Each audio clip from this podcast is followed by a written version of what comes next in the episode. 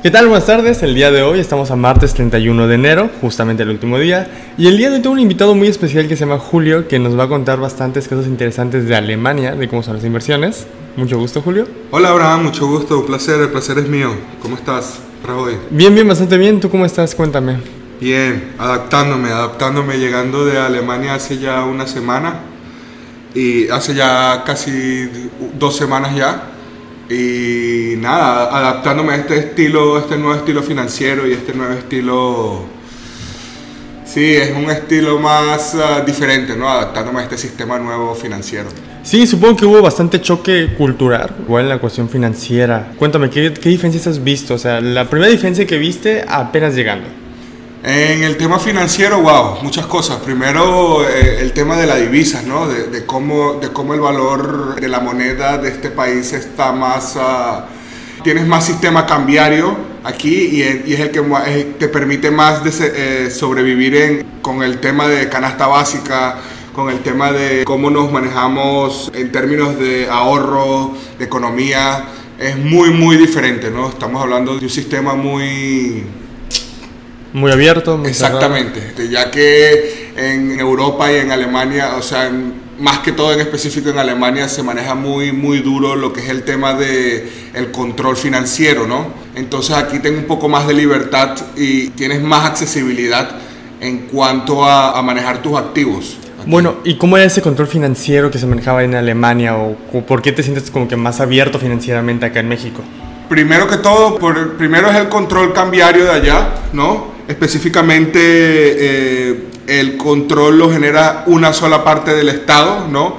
Y es muy autoritario, ¿no? O sea, si no cumples con los requisitos que, que ellos te establecen por ley, inmediatamente obtienes multas, inmediatamente, eh, o sea, hay que adaptarse a ese estilo, sí, porque sí, ¿no? Como te doy un ejemplo, yo en mi, en mi perspectiva, ¿no? Como eh, latinoamericano que fui para allá, empezamos, tienes primero un sistema, un sistema que te obliga primero a, a, la integración, ¿no? Se llama de integración curse.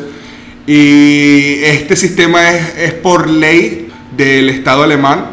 De una u otra forma te modifica y, y te va, y te va como, digamos, culturalmente lavando el cerebro, ¿no? Para asociarte y adaptarte por ley a todos los sistemas financieros de Europa, ya sea sistema de salud, ya sea el sistema de los impuestos que generas por trabajo, este, calidad de vida, eh, mantenimiento de las calles, mantenimiento del servicio público y social. Sí, eh, es bastante fuerte, ¿no? De hecho, este sistema de integración tarda entre uno y dos años, ¿no? Wow, y en, y en sí. ese tiempo de uno a dos años, ¿qué pasa si la cagas? O sea, si la llegas a fallar, así como que, hoy eh, no pagué tal cosa, ¿te ponen la multa o son permisivos en esa parte? No, bueno, en, en este primer año de integración no tienes ningún tipo de permisividad para, para, trabajar, para laborar, no tienes permiso para ejercer, incluso para producir financieramente, ¿no? En este curso es como una escuela, es como un curso totalmente que te van adentrándote al sistema alemán. Aquí no pagas impuestos, aquí no pagas nada, estás exento de todos los impuestos hasta que ellos consideren que ya eres una persona que sabe de los impuestos, ¿no? E incluso este tipo de, de estrategia se emplea desde muy pequeño en las escuelas y por eso los niños crecen ya con este estilo de vida ya que ya lo saben, ¿no? Ya saben cómo se maneja todo. ¿Y cómo es que sobrevives allá si no puedes generar tu dinero? O sea, ¿cómo es que el sistema te da tu dinero o cómo, cómo funciona eso? Bueno, eh, en mi caso fue un poco más diferente porque yo, mi esposa es alemana y sabíamos específicamente cómo entrar en ese ámbito. Y yo me, me salté esto, yo me salté este estilo porque nosotros declaramos ante el Estado de que yo no, yo no quería, de, ya yo tenía todos los conocimientos sobre los impuestos y entonces no, no, de una u otra forma lo que me hicieron fue una prueba para ver mi nivel de capacidad de cómo, de cómo adentrarme en Alemania. Pero si entras como, si llegas como un extranjero y llegas solamente, o sea, que vas en plan de ir para allá de estudio, de inversión o de ahorro, este, la tienes muy difícil, la tienes muy difícil porque nada más el Estado te da entras como categoría de ayuda social, ¿me entiendes? Okay. Entonces el Estado como que te da una beca por, por hacer ese estudio relativo y te, te, otorga entre 400 a 650 euros. Mensuales. Mensuales, sí, claro. Y tú habías mencionado algo del ahorro. ¿Allá cómo funciona el ahorro? Eh, ¿Hay cultura del ahorro? Sí y no. O sea, el, ahorro es algo muy ilustrativo allá. Se ve mucho y, lo promocionan mucho, ¿no? Pero a la final cuando te adentras y, y vas adentro de lo que es el sistema de ahorro y el sistema de, de creación de bienes activos en tema de, de finanzas, es muy, muy difícil, súper, muy complicado de tenerlo, ¿no? Bueno, ¿qué te cuento? En, el tema de ahorro es algo que está muy... Hay, muchas cláusulas, ¿no? Porque, por ejemplo, la única forma ya que puedas ahorrar sin tener un background, como decimos nosotros, o, una escuela, o por lo menos una familia o un contacto allá que ya tiene años en Alemania, si vienes solo en plan de ahorro, eh, es muy difícil. Primero porque la única forma es abrir una cuenta bancaria temas ahí de ahorro, o sea, te estamos hablando de que te va a generar un 3% de intereses anuales. Ok, igual acá en México es, es, bastante poco, sí. Sí, sí, pero es la única opción que tienes, ¿no? Allá no puedes comprar tierra, allá no puedes ejercer eh, en otro ámbito que no sea solamente laboral, ¿no? Porque todo es con pruebas. Y en caso de tierras, ¿por qué no puedes comprar allá lo que son terrenos, vaya? Te explico, porque el 77% de las tierras allá ya son propiedades privadas en conjunto con el Estado. O sea, te hablo que los mismos líderes del Estado compran sus mismas tierras como privadas y las adjuntan con ellos. O sea, que todo le pertenece a la élite, bueno, el 77%. Exactamente, exactamente. Y el otro 30% es en deudas que tiene el, habitante con el Estado, ¿no? Porque allá para tú obtener una tierra, te estamos hablando que, vamos a, vamos a ir a, a numérico, estamos hablando que 200 metros cuadrados, allá te estarían costando alrededor de 250 mil euros. Okay. La tierra solamente. ¿No? Entonces, ¿qué hace una persona natural que solamente está trabajando y que desea invertir en tierras? Pues le hacen un crédito, le hacen un crédito por 57 años, ¿verdad? Y en estos 57 años con los impuestos que te, que te estipulan y todo, terminas pagando más en impuestos que el mismo valor de la tierra. ok. Exactamente. Como hipoteca, al final de cuentas. Eh, hipotecas ah, es, es, como un fideicomiso, pero con el Estado, no es un fideicomiso bancario, es un fideicomiso con el Estado, un compromiso, y los, los créditos mínimos son entre, entre 40 a 65 años, ¿no? De pagar. Entonces, si tú vas a Alemania en plan de invertir o en plan de hacer, ¿cómo se llama? Hacer tu vida, te vas a encontrar con unas presiones muy cabronas. exactamente, exactamente. No, no hay ningún tipo de, oportunidad en ese ámbito. En lo que sí hay oportunidad, y fue como yo lo hice, porque yo me fui con un plan de trabajar bien fuerte para, para lograr eh, eh, mis metas eh, financieras, es meterme en un empleo, ¿no? Y subir, escalar en ese empleo, en mi profesión, en cualquier profesión en la que te dediques, y generar una confianza, ¿no? Con el, con el dueño y tratar de, liberarte, ¿no? Como, como del tema de los impuestos. ¿Por qué? Porque si vas por la legal, no...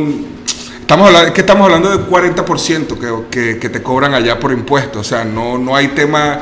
O sea, el tema de inversión no... no Está muy complicado. exactamente. lo que te sobra es como para la comida y pues digamos que para sobrevivir. Exactamente. Ahora, en cuestión me habías dicho, pues, eh, y nos acabas de comentar que entrar al trabajo y todo eso, ¿hubo dificultades por ser de fuera de Alemania? O sea, ¿hubo ese, vaya, racismo que no te permitían trabajar o se te hizo muy fácil o qué? Bueno, eh, en lo que es el tema de racismo, sí, sí, de verdad está muy presente, ¿no? Pero es un racismo más disfrazado, ¿ok?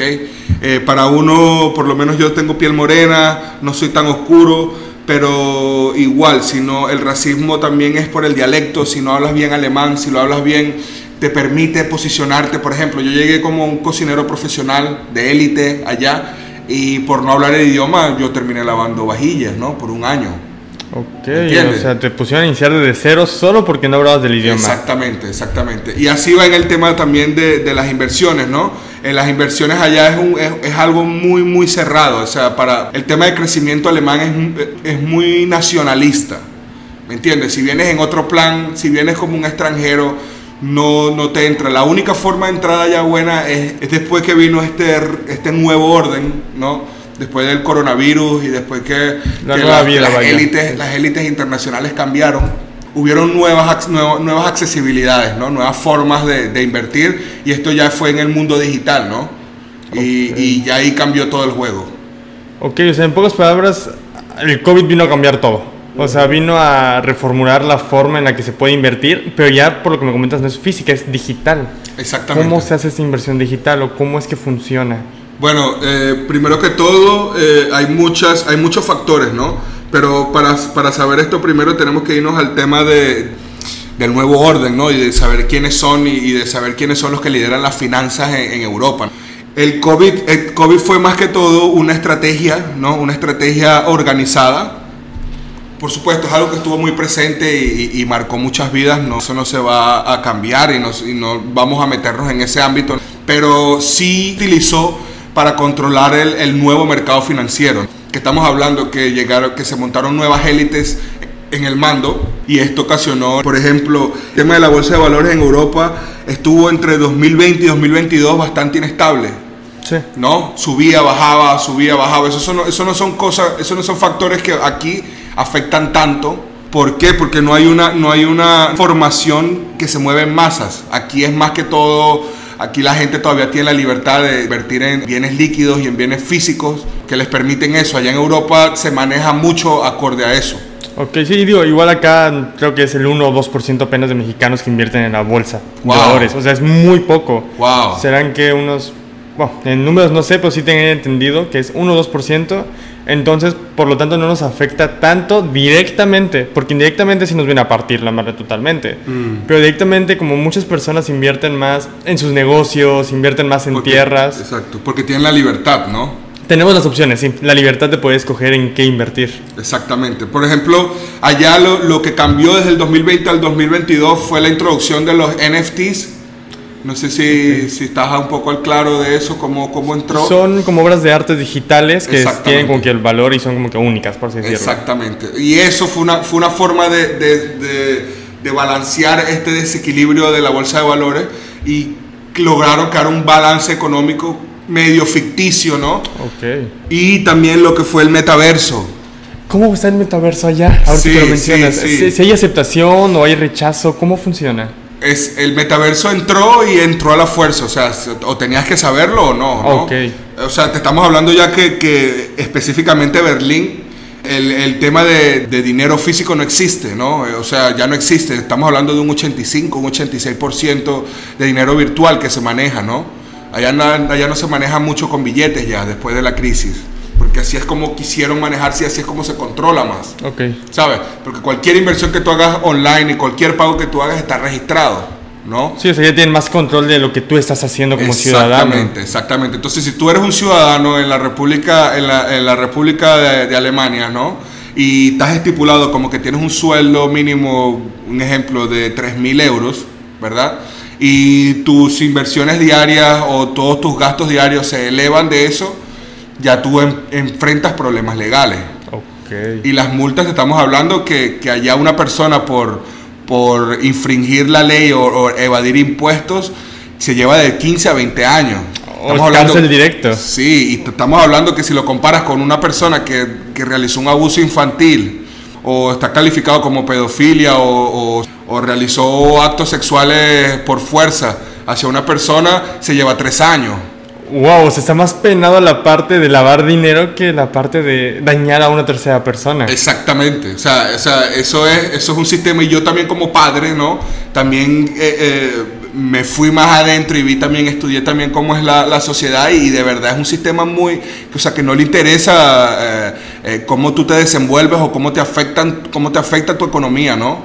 Ellos lo que le interesa es sumar y sumar y sumar, Ok. ¿me entiendes? O sea, a ti te, a ti te utilizan vulgarmente hasta los 50 años que, que te retiras, 65 años, ¿no? Tienes que trabajar 48 años para recibir 800 euros al mes. O sea, 800 euros al mes por trabajar 45 años. O sea, que estamos hablando que una renta ya cuesta 1000 euros, 1200 euros, mínima. O sea que al final de cuentas no te alcanza ni para la renta. Exactamente, al final de cuentas el Estado te exprime hasta el final, ¿no? Si no eres, si no sabes utilizarlo, si dejas que el, que el sistema te utilice, te utilizan al 100%. Allá no hay, no hay estípulos, no hay, no hay vergüenza en ese aspecto, ¿no? Y todo el mundo está muy claro de eso.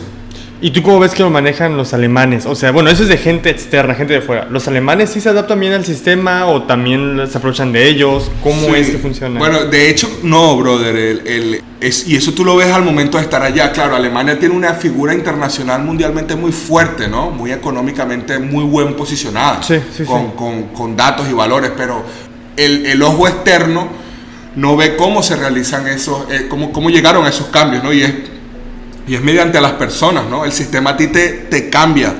El sistema a ti te vuelve, eh, en un, eh, te vuelve metódico, te vuelve sistemático, te Como vuelve... Un robot. Exactamente, o sea, te lleva, te lleva a esos ámbitos que te olvidas de tu... Te ciegas completamente en el plano espiritual y, y de cómo te sientes tú, ¿no? Entonces no te desenvuelves completamente. Entonces ahí se ve mucho, por ejemplo, el 70% también, 75% de la población joven entre, más, más, que todo eh, hombres, ¿no? niños en este aspecto, de, de 0 a 16 años son violados o wow. son tratados mal, ¿sabes? Eso es un número clave, un número Sí, que es existe, un número ¿no? bastante, bastante fuerte, o sea, algo que no te... Todo es bonito de Alemania desde fuera. O sea, hay mucha Exacto. gente que conozco que dice, voy a estudiar y voy a ir a Alemania pues para ubicarme, para vivir. Ajá. Pero con todo esto, ahora se van a encontrar con muchos topes. Sí. ¿Te interesa invertir en Yucatán, en terrenos cerca de la playa, tener acceso a un club de playa? Marca ya al 961-652-4335 o manda un inbox a J. Chanola. Listo, volvemos a este pequeño corto comercial que estamos hablando sobre los terrenos. También en un momento eh, más hablamos sobre esta cuestión de cómo es la inversión de Alemania hacia acá. Volviendo al tema, entonces, sinceramente es algo que no sabes hasta que ya estés embarrado, hasta que ya estás hasta dentro del sistema o cómo fue que te fuiste enterando de esto, o cómo te dices cuenta. Bueno, de hecho que hay mucha gente, mucha gente allá llega a la, morta, llega a la mortalidad y nunca se dan cuenta, ¿no? Porque el, el, el sistema está creado para controlarte financieramente, ¿no?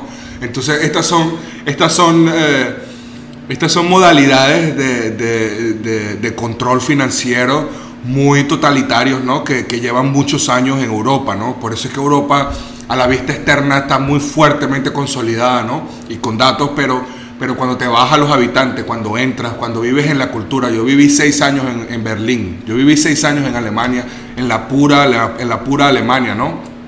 Y perdón y te das cuenta de que de que todas estas son técnicas utilizadas primeramente para controlar tu estado financiero tu estado emocional que va ligado con tu estado financiero porque si tienes si tienes un descontrol emocional no estás al claro no estás al claro de cómo moverte financieramente, ¿no? Sí, sí, sí. Si tienes, si tienes herramientas que, que constantemente te están presionando, ¿verdad? que corre esto, que tienes que pagar tus impuestos, que tienes que pagar la luz, que tienes que pagar todos estos servicios, que tienes que mantener un estatus social ante una sociedad, te, te, o sea, te vuelves totalmente distraído de la verdadera meta, ¿no? Que es tu, que es ser egoísta en, en, en para ti, ¿no? En, tu inversión. Ve por ti, ve por tu dinero, vaya. Exacto. ¿Y exacto. cómo te dices cuenta de esto? ¿Tú investigaste, te metiste de fondo o cómo es que te llegas a captar? Porque como tú dices, hay mucha gente que vive ahí, nace ahí, no sabe qué está pasando. Pero ¿cómo es que tú como externo dices cuenta de esto, dices con esto? Bueno, primeramente, primeramente yo crecí en, en pobreza extrema, ¿no? Yo, yo vengo de Venezuela y, y, yo crecí con un nivel de pobreza. Yo sé lo que, lo que es pobreza, ¿no? También sé lo que es clase media y también sé lo que es clase alta. Gracias a Dios me he ido educando y he, ido evolucionando poco a poco. Este, primero eso, esa percepción, ¿no? Pero cuando llegas a un sitio donde no existe la pobreza, si no existe clase media controlada, clase media social libre y clase muy alta, no, no hay otro, o sea, de la clase media social libre, ahí te quedas. Tú solamente llegas a una clase muy alta por temas de herencia, por temas de prestigio, de quién fue tu familia, de dónde eres, ¿me entiendes? Porque... Por contactos, vaya. Contactos familiares. Exactamente, porque Alemania viene de reinados, ¿no? Si tú te vas a la historia, estamos hablando de que vivieron, existieron reyes, reinas, Sí. vivieron eh, eh, reinos por muchos, muchos años, ¿no? Entonces, todos estos son tesoros nacionales que los mantienen mismas herencias eh, alemanas. De ahí, de, ahí, de ahí nació el, total, el totalitismo, de ahí nació eh, la estructura de Hitler, De ahí nacieron todas estas, estas técnicas, ¿no? Que se han ido avanzando y evolucionando a través del tiempo, ¿sabes? Pero no han cambiado su visión. ¿Me entiendes? O sea, se, como han, se han disfrazado a través del tiempo, pero igualito siguen total, totalitariamente, ¿no? Sí, sí, igualito sí. siguen eh, utilizando las mismas, las mismas reglas. Simplemente que diferentes atrás se han ido modificando como el tiempo, ¿no? Ahora, mencionaste algo eh, que es muy polémico, que es la parte de Hitler. Sí. Tengo entendido que Hitler financieramente fue muy bueno, o sea, llevó a Alemania a una época dorada. Eh, aquí como, sé que lo- algunos alemanes ven a Hitler como algo malo, vaya, pero ¿cómo es que vieron sus actos financieramente, que le agradecen o cómo es que lo perciben? No tanto por las muertes que ocasionó, sino por cómo ayudó al país. ¿Sí se le atribuye algo? Bueno, de hecho, sí, para, para, para hablar un poco en ese tema, eh, neutralmente tenemos que retomarnos a, a- a cómo, cómo Hitler agarró a Alemania financieramente y cómo Hitler dejó a Alemania al final, ¿no? Ok. Primeramente, eh, Hitler entró en un mandato de presidencia en, un- en momentos de, de- en que las riquezas, las, las riquezas del Estado se estaban desvaneciendo y no, nadie sabía por qué, había mucha corrupción. Ok. ¿Me entiendes? Asociados con la, con la gente de Francia. Que por eso, que por eso, que Francia ahí es donde, donde y subió más financieramente gracias a Alemania, ¿no? Por, por muchos tratados que, que fueron muy eh, falsos, ¿no? Para el tema de Alemania, que no lo beneficiaran en, en lo absoluto. O sea, Francia ganaba y Alemania se Exactamente. iba... ok. Entonces Hitler llegó y destruyó, ese, destruyó eso, ¿verdad? Pero lamentablemente eh, tiene la fama que, que tiene, que tiene hoy en día, ¿no? Por, por los millones y millones de, De judíos muertos, sí, exactamente, todos- todos exactamente, y de control autoritario tan fuerte. Pero si tú hablas con la generación de Hitler, eh, el 70% está con él. ¿Me entiendes? Porque. Hitler posicionó a Alemania. En el momento que Hitler estaba ahí, posicionó a Alemania en un nivel muy alto. Incluso eh, las primeras Olimpiadas fueron eh, gracias a Hitler ahí. Vale, ok, eso sí no lo sabía. Sí, sí, y, y- y gracias a él también se creó la mayoría de la infraestructura que hoy en día está.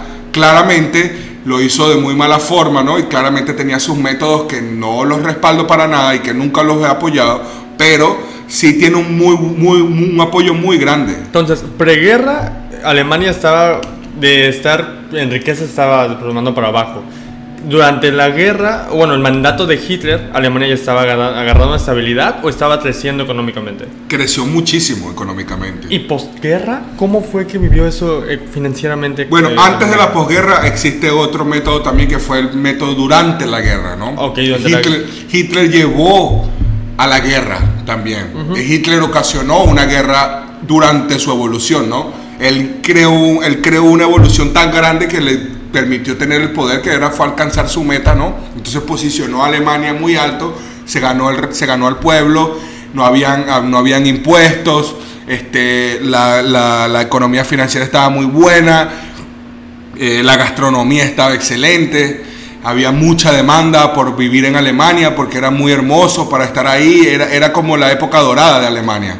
Ok. Pero entonces Hitler, a un momento que, los, que, que ya tenía el- el- la, la confianza del pueblo, ahí la decidió, guerra. ahí decidió hacer su verdadero uh, motivo, ¿no? Y ahí fue, en ese momento fue cuando Alemania se desplomó porque tuvo ante, lo- ante, la, ante el ojo mundial, ¿no? Fue el ojo del huracán durante muchos años y fue lo que ocasionó esta guerra, ¿no? Cuando hablamos de posguerra es el momento de, la, de que Hitler eh, lo asesinan y la caída del muro también, Sí. después más adelante. sí, sí, Y al momento, que cae la- al momento que cae el muro, se caen muchas cosas, ¿no? Porque la Unión Soviética se va, eh, los tratados quedan libres y los alemanes solamente están en sobrevivir. Se perdió la gastronomía, se perdió el nacionalismo, se perdieron muchas cosas que les tomaron muchos años en construir y por eso la economía ahí tu- estuvo catastrófica. ¿Me entiendes? ¿Y, Y, no cómo había... se recuperó? O sea, ¿cómo llegamos al punto de que, en el que está ahorita, vaya? se recuperó por, por, la, por la, decre- la- la- el aumento de inmigrantes y, y ellos abrieron las puertas al mundo, ¿no? O sea, y, y vinieron muchos inmigrantes de, de los Emiratos Árabes, muchos de Turquía, que hoy en día son la segunda población más grande en Alemania y son una población muy consolidada, el musulmanismo es muy fuerte en Alemania y, y eso ayudó mucho a la, a la economía financiera porque el musulmanismo, perdón, el musulmanismo de qué te habla? De que tú vas a generar la mayor riqueza posible por tu nombre, por tu apellido. Entonces, ¿qué hace esto? En temas financieros, Sí, ¿no? sí, Hablando. ¿Qué hace esto? Que esto obliga a toda esta, a toda esta cultura religiosa a enfocarse en el trabajo, a invertir, a poner en tierras, a poner en lana, a dar fuentes de empleo. Y esto aumentó mucho la economía, ¿no? Ok, entonces Alemania se recuperó al final de cuentas por gente externa. O sea. Alemania sí sola no se hubiese podido levantar. Para nada. Imposible. Y hoy en día incluso la gastronomía alemana está por el suelo. Si te hablamos de ese ámbito. Eso se perdió en Alemania y más nunca se recuperó en tema cultural. Y como muchas cosas, ¿no? Como el respeto hacia ti mismo por, por querer evolucionar, sino que el, el impacto de Hitler fue tan fuerte económicamente en el bueno y en el malo que, que ya el, el- el estilo de vida alemán es simplemente vivir en una jaula de oro. O sea, lo que posees mucho, pero a la final no posees nada. Ok, pues sí, al final nada es tuyo, al final todo es rentado, todo es del gobierno, vaya, como comentabas al principio. Sí. Ya, ya para ir finalizando, ¿cómo ves tú la percepción eh, alemana hacia invertir acá en México? O sea, precisamente pongamos Yucatán o pongamos otra parte de México. Bueno, en el ojo alemán es un regalo de Dios. ¿Por qué? Primeramente por las facilidades eh, y la, eva- la- la evasión de, la, la- eh, evasión de impuestos, ¿no? Que no existen, no son tan fuertes. Estamos hablando que aquí, ¿cuánto paga un empresario por, por- por- por impuestos anuales? Dependiendo de la empresa, o sea... sí, Pero sí. en el medio ámbito estamos hablando de que entre, entre mil dólares, Ujú, 800 dólares, dependiendo, ¿no? Sí, más o menos. Dependiendo. Y allá una persona igual en el mismo ámbito, estamos hablando que toda la mitad de la empresa es del Estado. Ok. Entonces, eh, en temas financieros es muy, muy, muy bueno, pero también en temas culturales es algo que no da mucha confianza por el tema de cómo ellos, se han, cómo ellos han crecido y la percepción que ellos tienen del mundo. ¿Me entiendes? Ok. A los ojos internacionales, México para, para Alemania es, es- es un escape, ¿no? Pero también al mismo tiempo es, a- es un riesgo. Ok, o sea, es como que... Esto Esto, no me puede ser verdad. Exacto. Y es tan bueno que no es real. Exactamente. Vale, eh, me imagino que por cuestiones de costos, cuestiones de divisas, pues todo eso también afecta Sí, bastante. sí, y porque no estás acostumbrado, o sea, e- es un switch que se te cambia desde que, desde que naces en Alemania, que para que tú por ver a, a- a la normalidad o irte a ti mismo, tienes que contar co- o con una familia muy fuerte o, o con unas ganas de superarte muy grandes, ¿no? Pues como tú también comentabas al, al inicio, o sea, al- allá de pasar de un mundo muy cerrado a venir a un mundo muy abierto en cuestiones de terrenos, en cuestiones de inversiones, en cuestiones de que si quieres mover su empresa eh, a Alemania, sacar más facilidades que una mexicana se mueva para allá. Exactamente, exactamente. Sí, y, y- y también estamos hablando de, de- de que las figuras aquí, las figuras por lo menos en, en Europa, las figuras internacionales, tienen un impacto muy fuerte en la sociedad. Por ejemplo, te pongo un ejemplo simple. Eh, Cristiano Ronaldo en una, en una conferencia de prensa movió una botella de Coca-Cola porque no le gustaba que se viera la botella de Coca-Cola ahí. Hubo mucha polémica, me acuerdo, sí. Sí, y lo que hubo más fue una recaída a, nivel de inversión, que hubo Sí. muchísimo desempleo, en más que todo en Alemania. Por ese Sí. efecto mariposa, por sí, decirlo, wow, exactamente. ok. O sea, son cosas que allá están muy, muy financiadas por la élite, que, lo, que son muy fáciles de controlar. Aquí es muy difícil, brother. Aquí hay mucho amor. Aquí hay- esto es una tierra, esto es una tierra bendita aquí, una tierra muy, muy liberal, ¿me entiendes? En- Y por eso, y por eso eh, México tiene, cuenta, cuenta con, con tantas bendiciones que los mismos mexicanos no saben, ¿no? Hasta el momento que se van de aquí. Sí, o sea, nosotros mismos no nos damos cuenta de que realmente aquí tenemos todo. Ajá. El problema es que a nosotros no nos educan. O sea, por ejemplo, que ustedes les educan, bueno, en Alemania, desde pequeño en las cuestiones fiscales, acá no. Acá no te dicen nada hasta que ya tienes 18 años y te avientas así como que ahí ves tú cómo pagas los impuestos. Exacto. O sea, es como que... Y a la una- mayoría le va bien. Y a la mayoría, a la mayoría sabe cómo moverse. O sea, Exacto. después de que una multa o dos multas ya saben cómo funciona el asunto. Exacto. Entonces, digamos que aunque allá es más cerrado de mente en cuestiones de inversiones, los educan mejor en inversiones que acá. Acá es muy abierto, pero en cuestiones de inversiones, si tú no investigas por tu propia cuenta, no vas a saber qué hacer. Nada, exactamente. Y es lo mismo, si tú no sabes tu historia y tú no, tú no indagas, la vas a repetir. Sí. Estás condenado a repetirla. ¿no? Y, y sí, financieramente aquí no saben la bendición que tienen. Tienen que vivirlo allá para saber que no, no, allá no cualquiera compra un terreno. No es que, mira, me das tus datos, dame tu número de pasaporte, dame tu número de teléfono, tu correo y ya, Tu tener completo una- y ya ya. puedes obtener una tierra. No, allá, allá se remontan hacia tres generaciones antes de ti. ¿Qué ¿Cómo está eso? Exactamente, exactamente. Y, y el banco también tienes que tener un prestigio ya en el banco. Tienes que manejar una cantidad fuerte para poder obtener una tierra allá. Ok, o sea, sí te ponen muchas trabas para poder tener una tierra ya, más lo que me habías comentado de 50 años de deudas con Sí. el Estado. Wow. Y más que todo que la mayoría de las tierras ya están ocupadas. O sea, que ya no es espacio así. Alemania es muy pequeña, o Alemania no es tan grande. Pues el 30% me habías comentado que queda, ¿no? ¿30, 20? Sí, pero ese 30 y 20 pertenece a, a las compañías privadas que pertenecen al Estado también. Ok. O sea, que Ok, si tú ok. no, no estás con una persona que tiene una herencia familiar y unos terrenos y te puede ayudar a financiarte, sí, pero en, en otro caso no. O sea, no es como aquí en México que día a día puedes ver publicidad de terrenos en cualquier lugar. Exactamente, no. O sea, el mexicano tiene que también, y, y no solo el mexicano, el, el sudamericano también, eh, y, y nosotros los latinos, ah, tienen que culturizarse en el tema más financiero para que sepan las bendiciones que tienen y las oportunidades, porque allá afuera en el mundo no es posible.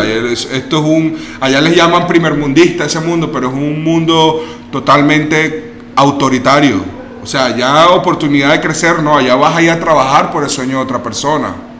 Vaya, tienes una máscara completamente diferente a como es. O sea, Exactamente. allá se pinta como un lugar donde vas a ganar muy bien, muy buen dinero y vas a vivir como rey. Exacto. Cuando realmente me estoy dando cuenta que no. Exactamente. Mira, de hecho, yo me vine a vivir, mi, mi meta era vivirme a vivir a México, ¿no? Sí. Y, y comprarme una casa aquí y crecer financieramente, porque, ¿y qué me tocó? ¿Qué, me to- qué tuve que sacrificar yo por esto? En Alemania tuve que trabajar durante seis años sin librar ningún día y trabajaba 18, 19 horas. ¿Por qué? Porque si yo hacía horas extra, las horas extras no me cobraban impuestos y ese era mi verdadero Ok, ese ingreso. Y yo tengo dos niñas también. Y mis niñas también generaban dinero por el Estado. El Estado te da dinero por eso, pero igualito lo tienes que gastar. Sí. Entonces no te quedaba nada para ahorrar. Yo tuve que sacrificar mi vida, mi tiempo con mi familia para poder lograrlo en donde estoy. Sí, y aparte pues trabajabas en, en, ¿cómo se llama? Restaurantes o y hoteles de estrellas Michelin. O sea, estamos Exacto. diciendo que tra- tu trabajo, si ya era pesado de por sí, tener que elaborar horas extras para sacar este beneficio, sacar mínimo un mínimo de ganancia, te matabas. O sea, estaba muy cabrón. Exactamente. Me maté, me maté personalmente con mi familia. Gracias a Dios tuve la bendición de que, de que lo logré y que estoy vivo.